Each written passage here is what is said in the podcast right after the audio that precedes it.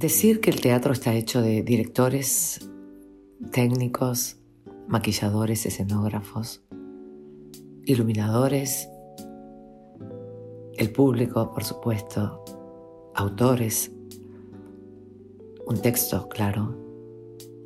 Parece una obviedad, pero lo cierto es que la esencia, la sustancia, la materia prima de la que está hecha el teatro, es la acción. La acción en su sentido más amplio puede ser un movimiento simplemente, una variación, una sustitución, pero también puede ser un pensamiento. El pensamiento también es una acción, una energía, una, una fuerza en potencia que parte de un punto para llegar a otro, para, para crear. Las palabras también son acciones, pero acciones verdaderas, no acciones tramposas. Saben, los verdaderos actores y actrices viven el instante, no son tramposos. Están ahí, presentes, disponibles, genuinamente, ingenuamente, y cuando, cuando digo ingenuo, no quiero decir tramposo, quiero decir verdadero, quiero decir inocente, eso. A mí como, como actriz me gusta ser inocente.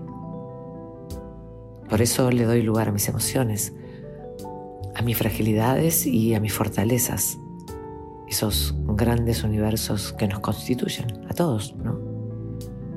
Miren, el teatro es eso que pasa en el espacio que existe entre el público y los espectadores.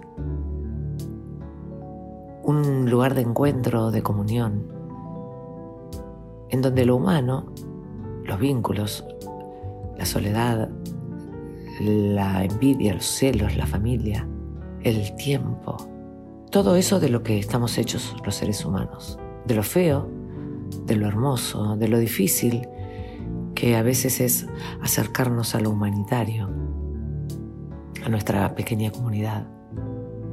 Yo creo que necesitamos un teatro que tome contacto directo con nuestra realidad social, una identidad colectiva a partir de una historia real. No de algo abstracto o intelectual, sino de algo concreto, vivo, de la humanidad que somos, como podemos sin exigencias, pero con acciones. Como nos salga, pero haciendo.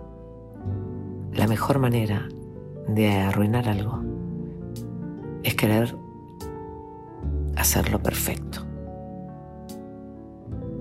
Hasta la próxima.